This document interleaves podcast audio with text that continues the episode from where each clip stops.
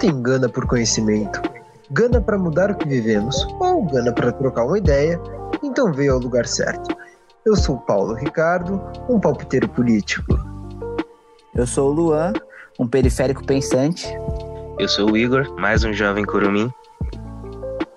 Eu sou Miguel, acompanhado aí dessas presenças ilustres e muito bem acompanhado, a gente vai falar um pouquinho de vacina? Vamos falar de vacina. Vamos falar de governo? Com certeza falaremos de governo. E aí a gente faz uma retrospectiva e o que pensamos para o próximo ano, quais os próximos passos da, das nossas vidas em particular e da conjuntura aí de mundo e de país. Bom, então vamos falar um pouquinho aí para os nossos ouvintes sobre a vacina. A tão esperada, o presente do Papai Noel, que chegou com atraso, com muita dificuldade e com certo receio de parte da população, a vacina. É, essa semana, é, eu queria compartilhar aqui com vocês, eu ouvi uma frase que me deixou um pouco um pouco angustiado. A frase dizia o seguinte: agora começou o século 21. Aí eu fiquei pensando, né? Pô, século XXI começou já faz 20 anos. e aí eu fiquei me questionando sobre essa frase e o que, que ela queria dizer. Bom, durante os séculos, né, sempre tem um acontecimento muito importante que marca aquele século. E eu acho que o acontecimento foi a pandemia desse século. Então, o século XXI comece da melhor forma possível, se é que ainda é possível começar da melhor forma. É, o que você acha sobre isso, Luan? Quero ouvir um pouquinho de você. Bom, é, cara, sobre vacina, né? Eu acho que, inclusive, a ideia desse podcast, desse assunto, foi que a gente somos pretos, né? Mas a gente não precisa só falar sobre isso, né? A gente tem, a gente pode falar sobre o que a gente quiser, né? E, cara, é, a vacina, o Brasil, são coisas que a gente está totalmente inserido. São coisas que a gente está esperando, são coisas que a gente está aguardando há muito tempo. Né? A gente tem familiares, a gente tem amigos que não têm a nossa idade, que são mais vulneráveis, né? Até pessoas da nossa idade são, são vulneráveis a isso. E o, o grande descaso e essa grande guerra política, né, é, me assusta, né? É, o fato do, de uma vacina que, que, que previne né, o coronavírus, seja a porcentagem que for, ser usada da forma que ela está sendo usada como, como instrumento político me assusta muito. Né? Porque de um lado a gente tem o governador de São Paulo, João Dória, que fez acordo com, com os chineses né, para desenvolver uma vacina. E a gente tem o governo federal, né, através do, do presidente Bolsonaro, que não está nem aí. Né? O ministro Pazuello, que é o, o, o ministro da Saúde, que eu não sei nem se ele se considera ministro da Saúde, mas que também não está nem aí. Pressa para quê? Né? Essa é a grande é a, a frase emblemática, né? Por um lado a gente tem o João Dória que tomou a frente porque o governo federal não, não, não faz nada e assim, abre parênteses, eu não tenho nada a favor de João Dória. Muito pelo contrário, né? O Paulo sabe, a gente é, eu sou bem crítico a ele. Mas quando a gente não tem um, uma liderança, eu não, não, não, a gente não pode questionar que alguém tenha tomado a frente para tentar resolver o problema, né?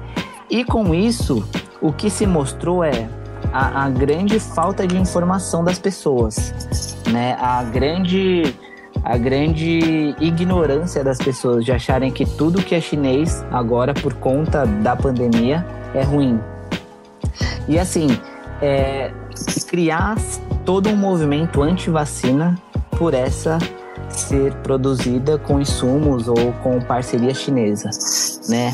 Quando a gente acha que, que, que a gente já viu de tudo no Brasa, é, as coisas se surpreendem novamente né? Então, é, esse fato de, de, dessa ignorância sobre a vacina e o fato da, da vacina ser uma grande arma política é uma coisa que, que me abala muito, que me assusta muito, porque no final das contas a gente não tem prazo.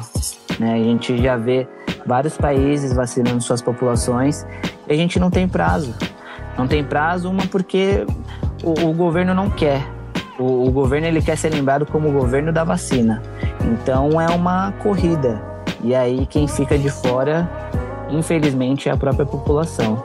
Né? Então é, essa questão da vacina é uma questão bem, bem delicada, é uma questão que a gente não merecia passar por isso, mas infelizmente por falta de avisos não foi. A gente precisa começar a escolher melhor a nossa liderança e escolher melhor quem nos representa, né? A bola para você, Paula. É, eu acho que isso daí no nosso novo século XXI é fundamental, saber quem te representa e como te representa, né? Que é muito importante. É, Miguel, o que, que, você acha? A vacina é um trampolim político? Tá tendo uma corrida? O Brasil tá em qual posição nessa corrida? É, é possível você falar aí de um, de um recomeço para o próximo ano? É possível, é, tá ligado? Só que existe uma, uma parada, acho que até esse lance, tipo, de ser o, o novo século XXI e tudo mais, tipo, mano, eu vivi o século XXI há 20 anos atrás. É, rolou todo aquele lance, tipo, dos anos 2000 que ia acabar o mundo, né?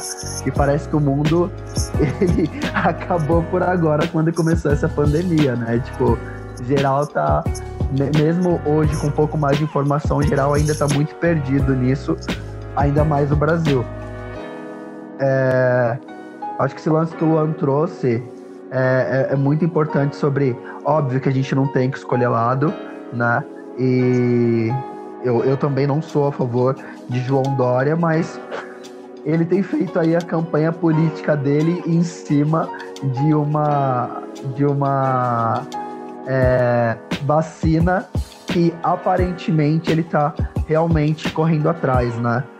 Então, isso também tem que ser exaltado, uma vez que a gente está procurando por soluções mais efetivas. Infelizmente, a gente tem aí um presidente que está pouco preocupado com a população e quem sente muito mais isso é a população preta, porque somos, é, em grande maioria, pobres, em grande maioria periféricos, em grande maioria pessoas com poucas informações, é, que acabou é, por, por medo também, ou por falta de informação, elegendo um, um, um, um presidente genocida, né? Que consequentemente não está preocupado com a gente. Então, é, eu, eu, eu, eu, vejo esperança uma vez que, que, eu, que eu tenho um olhar um pouco mais leve em relação é, ao que acontece. Tipo, eu prefiro aguardar do que me doer em relação a isso. Mas, né, a gente percebe que os outros países aí estão tomando a frente em relação a isso, preocupados em relação a isso. É, há esperança também em relação a, a quem vive no, no, nos outros lugares. A gente tem que esperar uma boa vontade de, de alguns representantes nossos é, que infelizmente a gente não tem controle em relação a, ao que eles vão fazer, ao que eles vão dizer, infelizmente, para ter uma efetividade dentro dessa, dessa pandemia, porque no, no geral a gente está perdido, né? E, e a, gente, a gente precisa esperar para que algo realmente. Porque o nosso país não, não, não nos favorece, infelizmente. É, bom, é isso, sabe? Não nos favorece mesmo. O professor Capenguele, ele traz uma reflexão muito legal dentro do, do assunto do racismo, que ele fala que a gente tem que lutar como um só e respeitar as especificidades dentro das lutas. E eu trago isso para o contexto de pandemia. A gente tem que lutar contra esse vírus, sim, como, como um corpo só, mas respeitar as especificidades. Então, quando eu falo de especificidades, eu estou falando dentro né, do, de continente, dentro de países e nos lares também, né? A gente não pode esquecer que hoje o, que, o que a gente pensa né, no contexto de Brasil é que a gente está sem seringa. Então, já foi a batalha da vacina, agora é a batalha da seringa. Então, qual será a próxima batalha? Aí você, vamos para um outro continente, o continente africano, vamos pensar em alguns países que não conseguiram comprar a vacina, ou seja, eles não estão na parte da seringa, eles não chegaram na parte da seringa, ainda está pensando em como comprar a vacina. Aí vamos para a Europa, agora, atualmente, né? O vírus ele sofreu uma mutação lá, então é, a Inglaterra descobre que existe uma variação do vírus que é muito mais transmissível. Então, a especificidade dentro da Inglaterra hoje é essa. Então, a luta é uma só, mas as especificidades elas existem. E agora a bola é tá contigo, Igor. Bom, eu acho que o nosso atual governo, ou melhor, o nosso atual desgoverno, é, houve vários anos de retrocesso todas as pequenas conquistas que a gente já teve. E eu não falo só sobre uma questão de saúde pública, mas sim diante de um contexto geral. Se você pegar o nosso atual presidente, ele não está fazendo nada diferente do que ele prometeu em campanha. Ele só espalhou xenofobia, preconceito e ódio, e as pessoas abraçaram.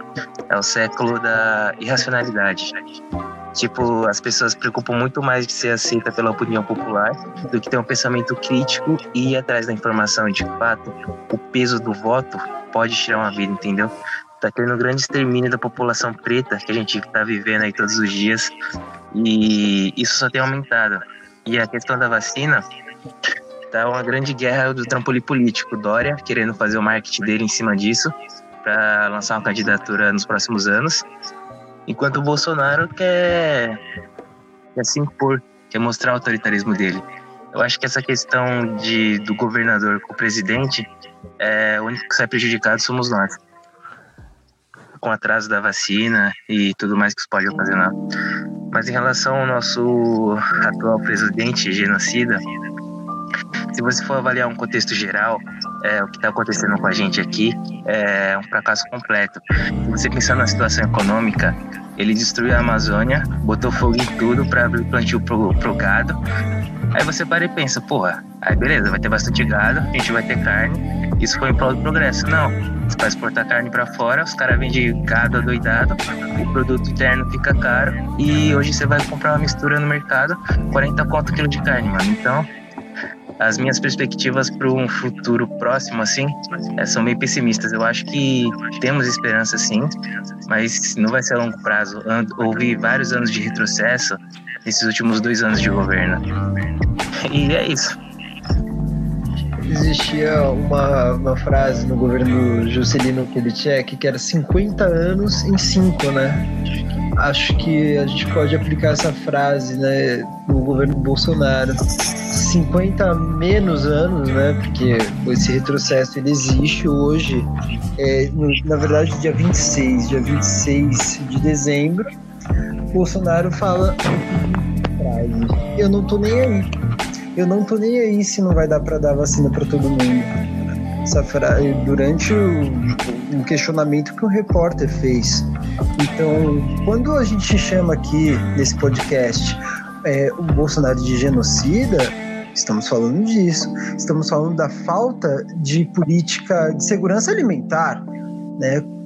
Porque, querendo ou não, a pandemia deixou o dólar alto. O dólar alto influencia no preço do, da nossa alimentação base. Você pensa no arroz, que é uma commodity que deveria ser algo barato e acessível para as pessoas, né? Porque isso compõe aí a base alimentar de milhões de brasileiros e o arroz está caro.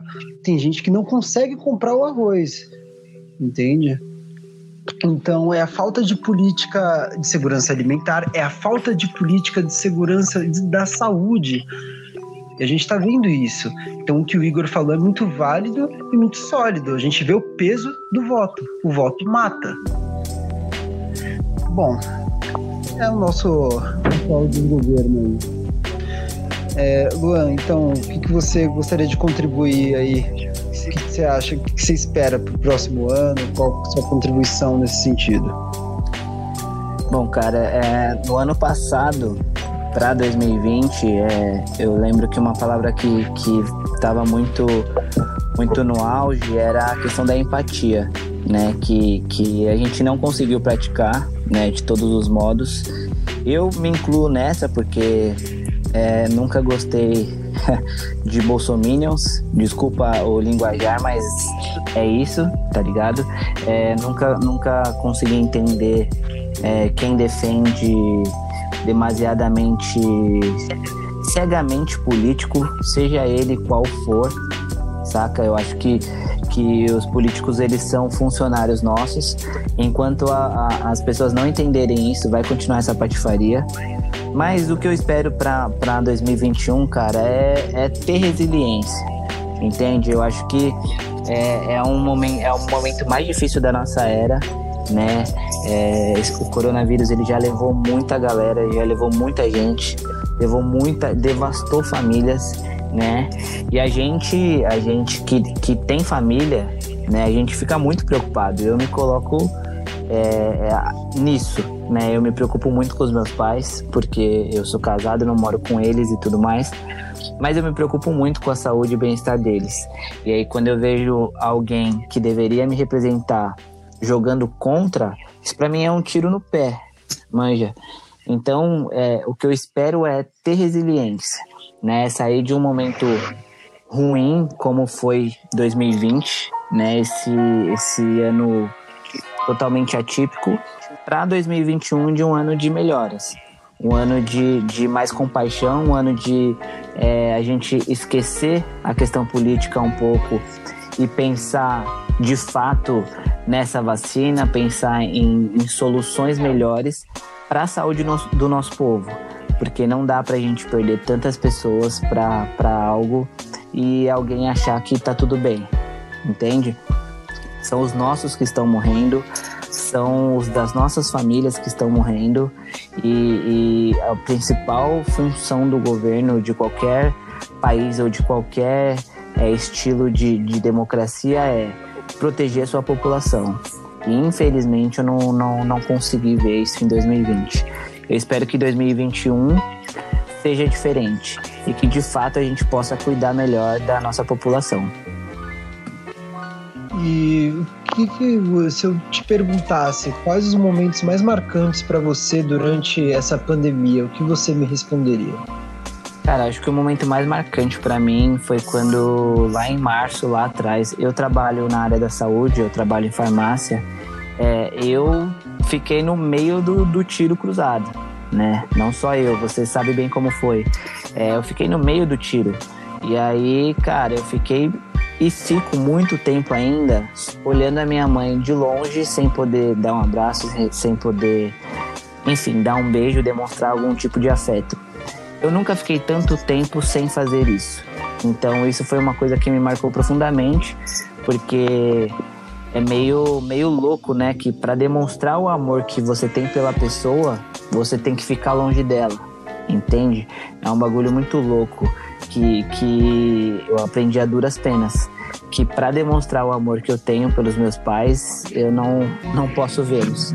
Isso para mim foi, foi, foi bem pesado, entende? Foi bem foi uma coisa que me frustra até hoje. A gente tá final do ano, mas é uma coisa que, que eu nunca vou nunca vou esquecer, né? Infelizmente. É um paradoxo, né? Para mostrar amor você precisa ficar longe. É, Miguel, e você, cara? O que você pensa sobre isso para o próximo ano? Quais suas expectativas para ele? E os momentos mais marcantes dessa pandemia para você? Quero a sua visão. Cara, eu acho que falta um pouco de amor próprio na população BR, tá ligado? A população paulista, paulistana, que tá sempre elegendo os mesmos governantes ou o mesmo partido é, por tanto tempo, né? O pessoal bate muito na tecla do, do, do petista, do petista, do petista, mas tem aí votado em, em partidos de direita que são mais preocupados em, em manter um sistema que é favorável para eles do que olhar a própria população em si, tá ligado? Então, isso me assusta muito. Eu sou eu sou de periferia, eu vim do Grajaú, eu cresci num lugar que é, é bem pesado, tá ligado? Tipo, e, e, e porta de boqueira de fumo, assim. Então, é, para mim é muito, é, foi muito triste ter que chegar ali numa eleição.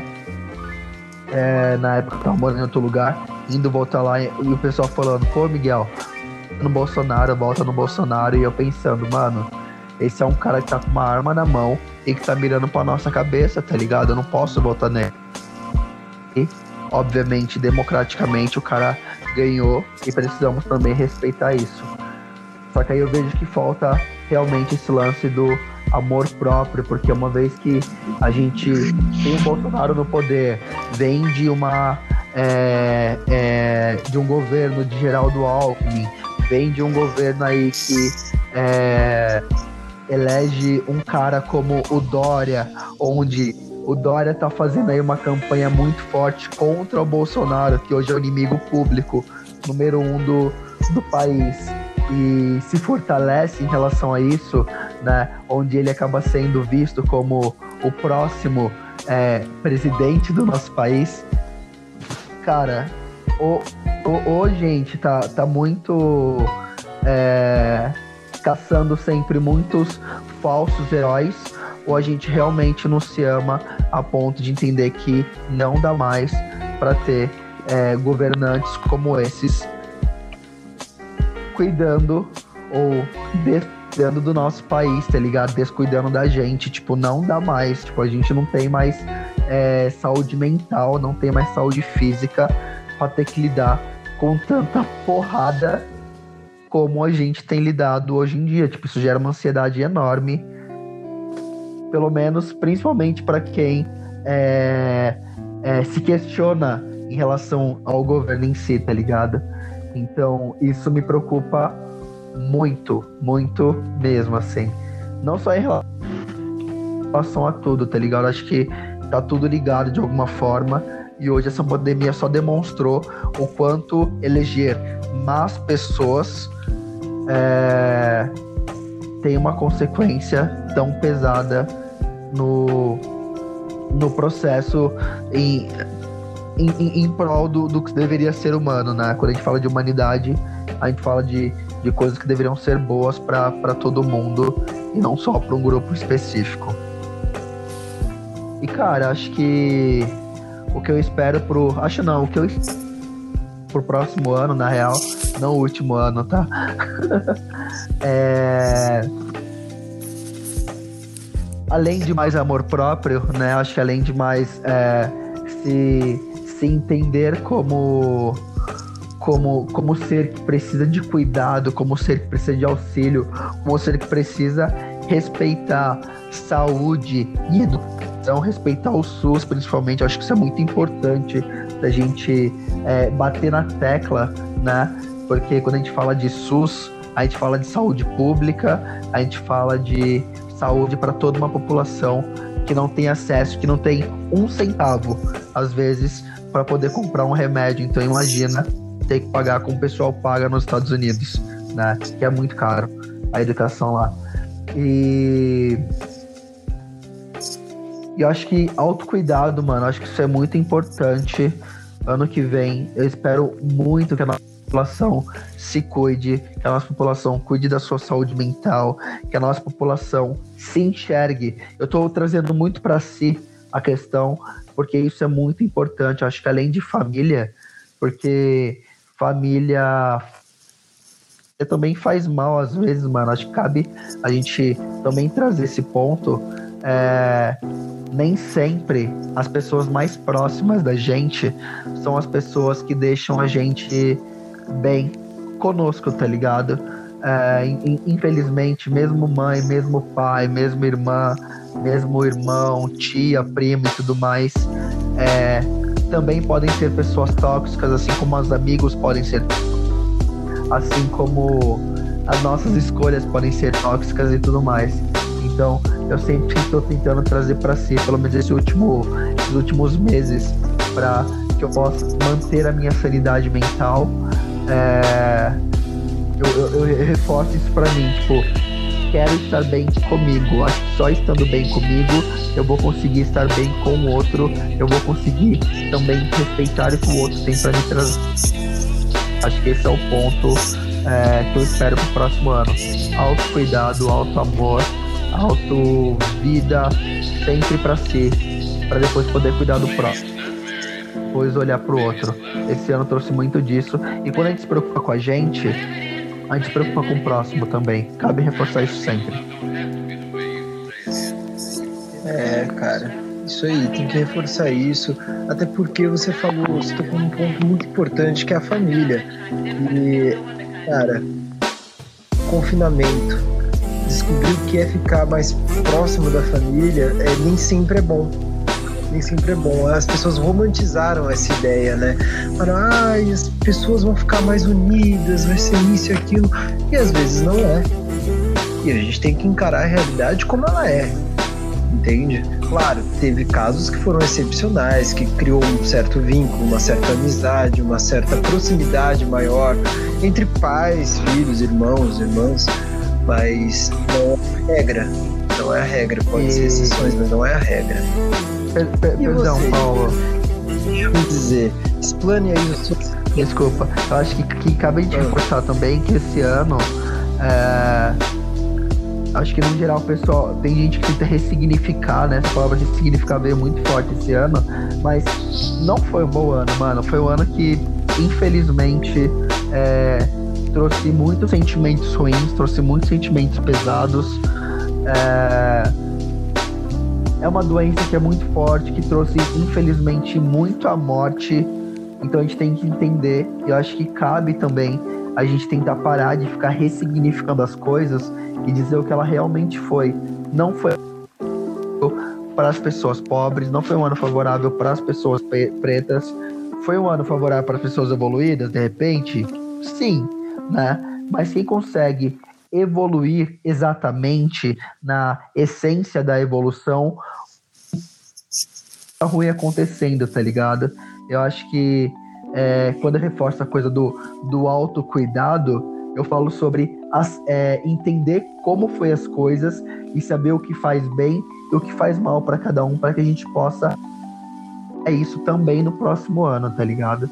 Então, só queria complementar dessa forma, porque às vezes as pessoas ficam muito nesse lance de vou ressignificar, as coisas foram lindas, a gente aprendeu a lidar com. Sim, realmente, a gente aprendeu a lidar com as coisas de formas diferentes.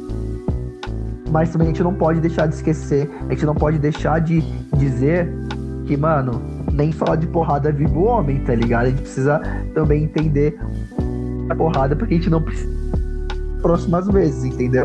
Porque senão vai estar sempre ressignificando o que faz mal pra gente. Isso não é positivo, não é evolução em ressignificações que não são é, proveitosas para a evolução realmente da, das pessoas, da humanidade em si, saca?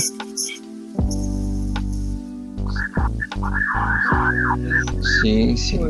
Tem sete vezes e levanta oito. E a gente aprende a cair menos. Igor, por favor, explane suas ideias, a sua visão para o próximo ano, né? E se teve algum momento mais importante assim que você se lembre durante o período de confinamento ou durante Bom, a pandemia? creio que esse ano foi um ano de muito aprendizado para todos nós, mas como o Miguel citou anteriormente, é, a gente aprendeu apanhando. A gente apanhou e apanhou feio, sem massagem. E e a gente aprendeu porque não teve outra escolha. Você aprende ou você aprende. Não tem uma segunda opção, tá ligado? Então, é isso. O que eu, o que eu gostaria que a gente tivesse realmente aprendido é ser pessoas mais humanas, sabe? Que eu não vejo isso. Eu vejo só a história se repetindo como se fosse um movimento cíclico. A gente vê o holocausto, escravidão e toda essa porra toda. E meio que isso só faz uma atualização pro século XXI, tá ligado? A gente vê a história se repetindo, mas dentro de formatos diferentes. É a mesma estrutura, só muda a forma. E eu gostaria que a gente se tornasse pessoas mais humanas, sabe? Tipo, a gente lembrasse que não existe o amor só no Natal, que o morador de rua não, não existe só quando tá frio, tá ligado? A gente tem mais empatia pelo próximo, saber a dor do próximo. Não é porque, tipo, você pode estar numa situação confortável hoje que, tipo, foda-se todo mundo ao seu redor, entendeu? A gente tem que pensar no, nas pessoas mais carentes, necessitadas ao nosso redor. Esse é um grande desejo meu, não só para o próximo ano, mas para a vida, sabe?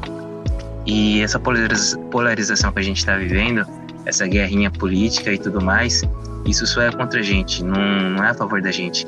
Não tem por que a gente ficar se degladiando em prol de um político X ou Y, sendo que só a gente é prejudicado nessa história, entendeu? No tiro cruzado, só a gente somos alvo. E eu ando um pouco pessimista em relação ao nosso futuro. Eu, eu não tenho uma boa perspectiva assim diante do panorama atual que a gente vive. Mas eu creio sim que, que pode haver mudanças, mas elas serão a longo prazo. A curto prazo, eu acho que o retrocesso que a gente teve foi foi também sem massagem, assim como o ano. E acho que o momento mais marcante da pandemia foi tipo, mudou a forma como a gente vive no contexto geral, seja família, escola, trabalho.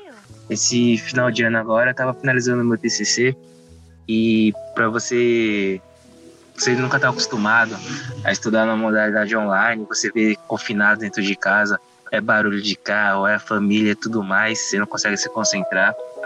É, foi um grande desafio também serviu como aprendizado. Eu acho que tudo é válido, mas também há outras maneiras de a gente aprender. A gente não, não precisa aprender só apanhando, entendeu? A gente tem que ver as coisas de outras perspectivas. Porque, como o Miguel falou, nem só de murro vive o homem. E a gente tem que procurar novas alternativas, tem que procurar uma forma diferente de viver. Porque essa forma que a gente tem vivido até hoje só mostra que não tá dando certo. A gente privilegia uns e enquanto outros vivem na miséria, entendeu? Então a gente tem que mudar isso. E é o que eu desejo de coração, não só para o próximo ano, mas para a vida de um contexto geral. Cara, muito obrigado, muito obrigado mesmo. Eu acho que agora uma visão minha, acho que é uma síntese de tudo que vocês falaram. Eu me incluo nas posições, nos posicionamentos de vocês. Eu até, se eu falasse, ah, o que eu desejo para o próximo ano? Eu desejo para o próximo ano que nós conseguimos virar a página de 2019. Aí você acha que é erro, né? Fala, pô, 2019 a gente está em 2020. Mas não, se você for parar para pensar, a gente começou aí esse período pandêmico em 2019. Nós não conseguimos virar essa página.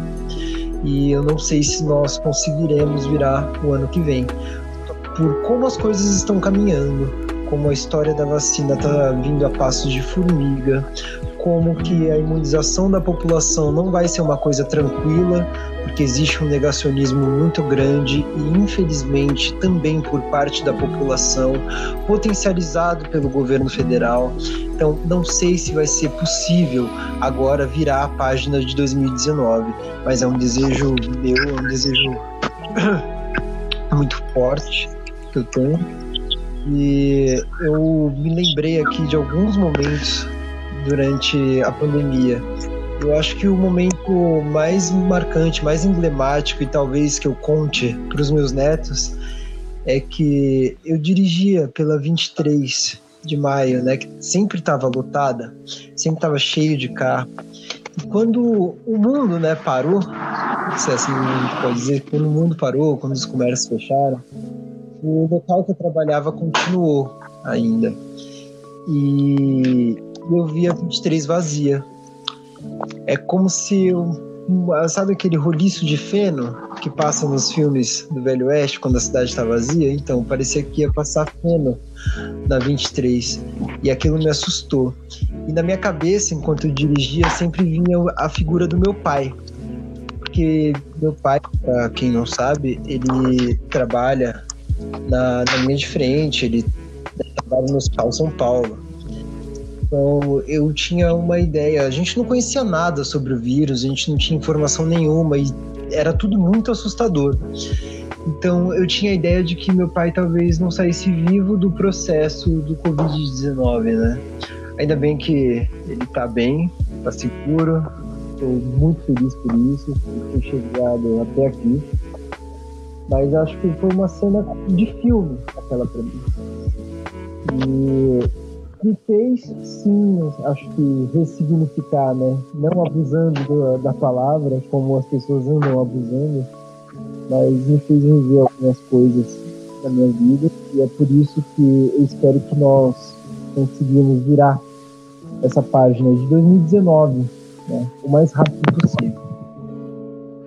Grato por gravar esse, esse episódio e desejo um feliz ano novo para todo mundo e que o novo ciclo comece de uma melhor forma e que seja melhor do que o ciclo passado. E que finalmente, né, se tudo der certo, eu espero que dê, apesar de não acreditar, é, que a gente é, consiga é, virar essa página. Um ponto positivo, acho que no meio dessa conversa. É, na verdade, eu queria saber de vocês. Por favor. É, o que aconteceu de legal também? Qual foi a descoberta que vocês tiveram, de repente, sobre vocês, sobre.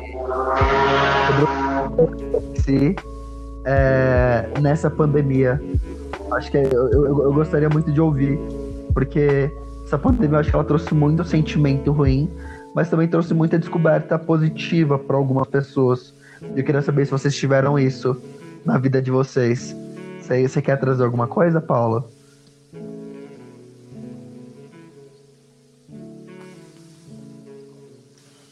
Ah, cara, eu. Bom, vamos lá. O que, que eu descobri durante a pandemia? Eu. Eu descobri que eu gosto de falar. Eu gosto de, de falar.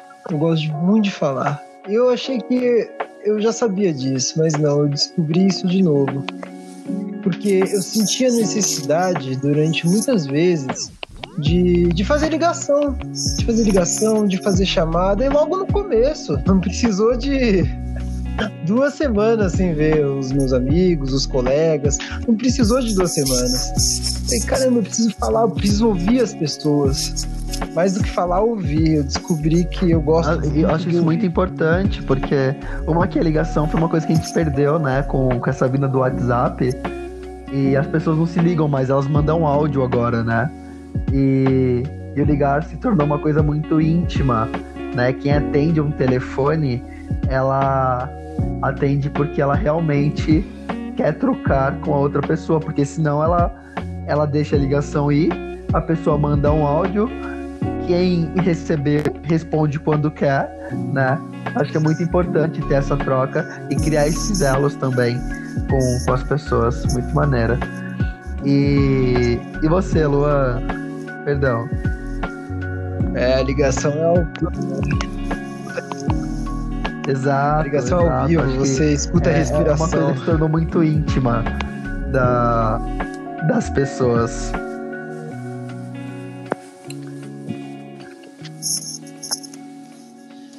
É, até porque a gente vive né, num, num mundo tão frio, porque pensa, a tela de celular, a gente fala com uma tela escura de celular.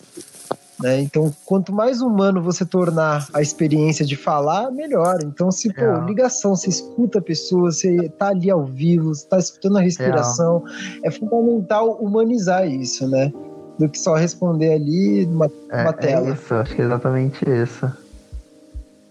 E você, Luan? Você descobriu de repente sobre você uma tarefa, sobre alguma atividade que você é, conseguiu praticar, o que você descobriu de positivo nessa, nesse período de pandemia? Caras, eu acho que de positivo eu descobri o quanto é, no dia a dia talvez eu não demonstrasse o quanto eu me importava com algumas pessoas e que na pandemia ficou evidente o quanto eu me importava, né? Foi preciso uma uma pandemia para eu cair a ficha de algumas coisas que, que talvez na correria do dia a dia eu nunca tinha tempo, eu nunca, nunca podia fazer e etc. A pandemia me privou de ver minha mãe com mais frequência, mas, por exemplo, agora eu falo com ela com mais frequência. Né, eu ligo mais para ela, é, a gente se comunica com uma frequência muito maior do que antes da pandemia. E isso foi muito positivo, né? Porque agora de fato eu sei se ela tá bem, eu sei quando ela tá bem, né? Tanto com ela quanto com meu pai, quanto as pessoas que eu me importo, né? E um grande fato positivo é que reuniu a gente, né? Querendo ou não, a gente se reuniu grande parte graças a essa pandemia, graças a, a várias revoltas que partilhamos juntos, né? Mas é, é, eu já conhecia vocês, né, individualmente, não, não conhecia ainda como coletivo, né? Eu amo, aprendi a amar o Paulo falando, eu acho ele incrível, eu acho ele incrível, adoro, adoro tudo que ele fala, né? E, e vocês também, então acho que, que isso veio para nos uniu de, de uma certa forma, né? Para mostrar o nosso ponto de vista, para falar sobre. Eu acho que é, algumas pessoas acham que precisa ser totalmente intelectual para poder dar o, a opinião e o ponto de vista, né? E na verdade não. Na verdade a gente pensa cada um de um jeito, a gente pensa cada um de, de uma maneira, mas que talvez juntos a gente se entrelace e, crie propósito. É, eu acho que esse é, é, o grande intuito do, do Gana Real. É a gente trazer um propósito é, e passar uma visão que talvez é, a pessoa que esteja vendo acha que não pode, né? Acha que, que a opinião dela não é válida, quando na verdade tudo é válido, né? Nenhuma alma é pequena é, é, se, é, se, a alma vale a pena. eu, eu, eu acho que é exatamente isso. Eu acho que é exatamente isso a, nem, a nem frase. Perdão, Paulo, Tudo... cortou. Entende? Então, assim, eu acho que. Tudo vale a pena quando a alma não é pequena. Exatamente. É então, cara, eu acho que, que, que o fato de, de nos unirmos, é, para mim, foi um, um, um, grande ganho desse ano. E que é uma honra estar tá, tá, tá compartilhando ah, com hora. vocês. Da hora. Eu acho que existe uma frase né, que talvez ela não caiba diretamente e, e, é um pouco pesada que a gente geralmente manda flores para as pessoas quando elas morrem, né? E dizem que isso é de repente um remorso por não ter mandado flores em vida. Eu acho que esse ano a gente aprendeu a mandar flores em vida para as pessoas que a gente é, se importa e, e a gente aprendeu a mandar flores para gente também, né? Porque é, né? A gente aprendeu a, a, a, respeitar também nesse processo, né? Respeitar como pessoas pretas, a gente aprendeu a se respeitar como pessoas é, que têm opinião, a gente aprendeu a se respeitar sobre, é, de, é, sobre as nossas intelectualidades também, e isso é sempre muito válido. Então, eu, eu, eu acho que até esse grupo mesmo, que para mim é também um grupo de cura, né? Eu acho que quando a gente troca, quando a gente se ouve, são quatro homens pretos falando e e, e, e, não só sobre a gente ser homens, porque a gente quer trazer mulheres também, mas somos pretos trazendo é, as nossas questões, coisas que são geralmente escondidas ou difundidas por pessoas brancas, né? A gente passa a se respeitar e a respeitar a voz do outro, o que o outro tem a dizer, né? Ninguém aqui tem uma opinião própria sobre algo. Acho que cada um tem a sua opinião, tem o seu olhar sobre isso e todo mundo respeita o olhar do outro sobre isso. Sempre cabe o debate e, e sempre cabe a educação para poder lidar com o que o outro tem a dizer. Isso é sempre muito válido. E Igor, e você? O que você tem. É, o que você aprendeu nesse processo de pandemia? O que te trouxe de é, positivo? Algum instrumento que você aprendeu a tocar? Alguma, alguma habilidade que você é, trabalhou esse, nesse período? É pra gente. Nesse período que a gente vive atualmente, o que eu dei mais valor foi a liberdade. Tipo, já, você já tem consciência de quanto a liberdade é importante, mas quando você se vê ali de fato privado, sem poder sair para lugar nenhum, por conta de uma imposição, é algo realmente muito mais complexo do que você pode imaginar. Tipo, sentir isso na pele mesmo, sabe? E o que eu tô levando de positivo é o Gana, que a gente fundou esse projeto no meio de todo esse caos e tá evoluindo, tá ganhando corpo. Tipo, eu nunca pensei em fazer parte de um projeto assim, tipo, ter pessoas que têm uma ideia basicamente que batem com as minhas, mas ao mesmo tempo que são pensamentos completamente diferentes. Cada um tem a sua posição aqui e a gente se respeita. A gente está se trabalhando em prol de um objetivo, que é conscientizar a população. E é uma causa que eu acho muito nobre. Quando o Luan me falou sobre a ideia do Gana, tipo, eu achei do caralho. Topei na hora. E a gente está construindo esse projeto, ele está ganhando forma e a gente está evoluindo cada vez mais. E eu acho que é uma coisa de positiva de todo esse ano que a gente pode estar tá tirando. Não só para mim, mas tanto para mim quanto o Luan, o Paulo, o Miguel. Eu acho que a gente tem grandes coisas para fazer pela frente ainda. E esse sentimento de união, de, de pertencer a algo, de tipo, olhar o mano do lado e você se identificar, tá ligado? Eu acho que é uma coisa de muito positivo que eu posso estar retirando de tudo, tudo isso que aconteceu nesse ano, entendeu? Ah, que da hora. Acho que liberdade é é básico, né? Para quem é preto, a gente, a gente deveria viver num país livre, né? E toda essa sensação de, de poder estar solto, independente do que é, acontece em nossas vidas, deve ser sempre valorizado.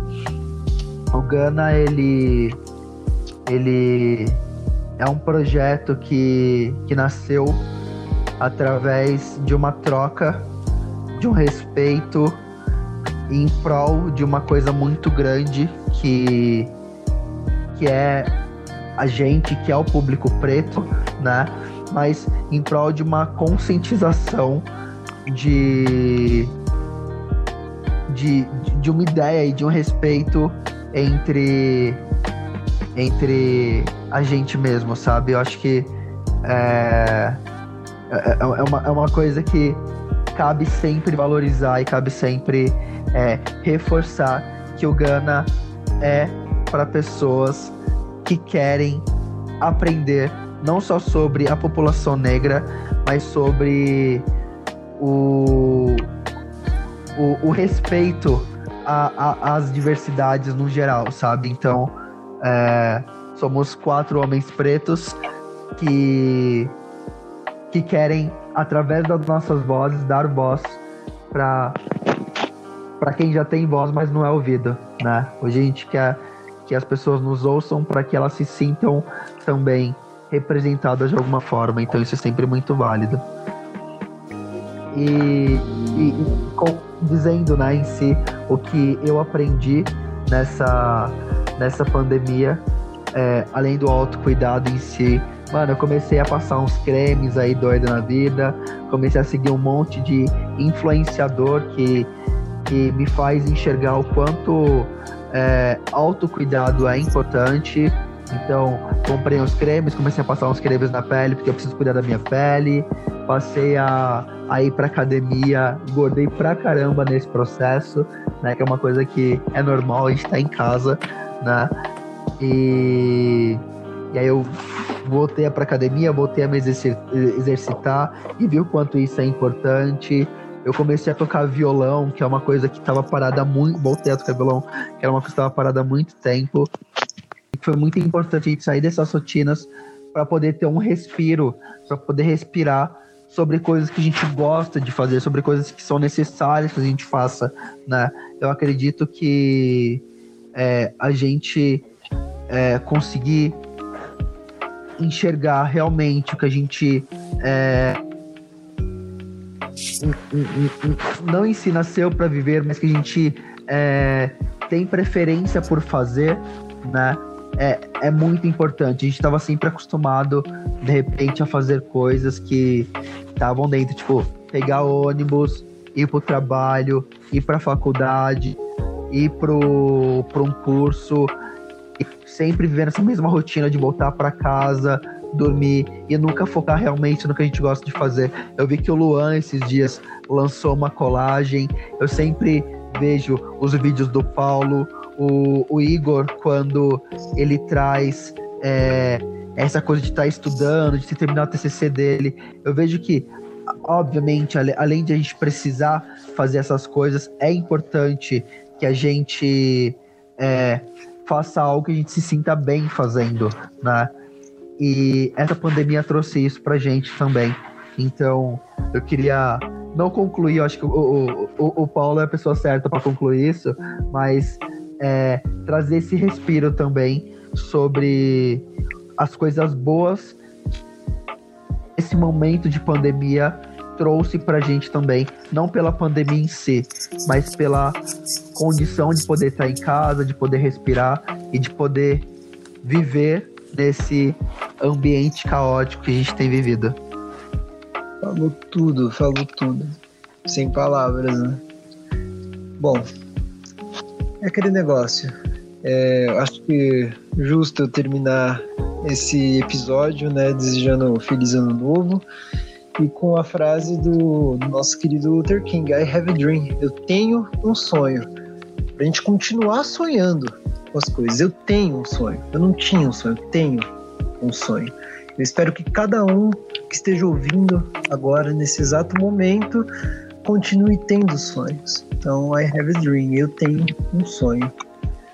Se você tem gana por conhecimento, se você tem gana para mudar o que vivemos ou gana para trocar uma ideia, então veio Valeu. certo. Obrigado pela audiência.